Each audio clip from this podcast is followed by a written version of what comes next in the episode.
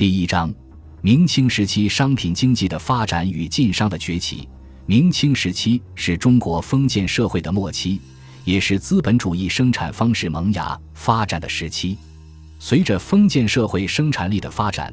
农产品剩余的增多，唐宋以来商品经济出现了大发展的趋势。到宋朝时，由于人口增加、消费市场扩展以及对外贸易的开拓，已经出现显著的城市化现象，全国性的市场圈已逐渐形成。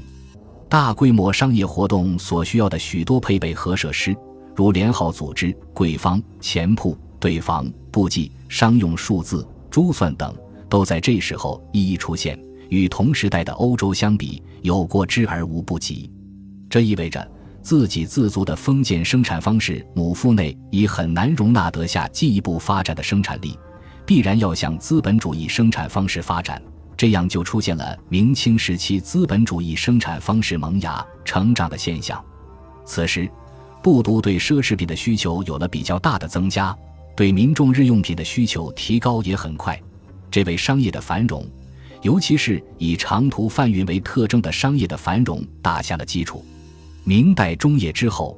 中国的商业发展大大的超越了以前的历史水平。除了社会生产力的自行累积之外，还有两个主要的促进因素：一是永乐九年（一千四百一十一年）重开已经打通了的南北大运河，于是自杭走遍，水路二千里，如游湘井，如入唐澳，如西沃内；二是当时中国的经济活动已经进入世界市场，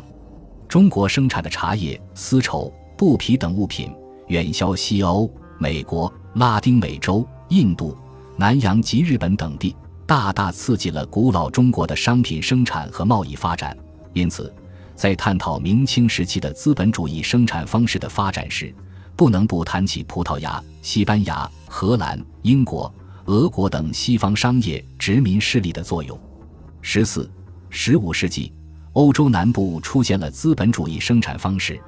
这种生产方式最终导致了剧烈的争夺海外市场的竞争。明朝中期。随着葡萄牙势力的东进，正在成长起来的中国资本主义生产方式一下子和欧洲资本主义生产方式以及全球贸易对接了起来。作为商品的提供方，中国的茶、丝绸、瓷器、糖等源源不断的到达海外，海外的白银也源源不断的流入中国。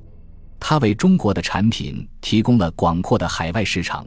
有力的冲击了中国的社会经济。刺激了古老中国生产力的进步。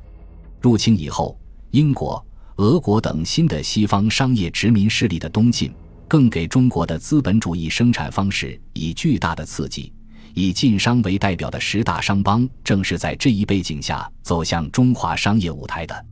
讲起明清时期商品经济的发展状况，一定要涉及到明清时期的农业。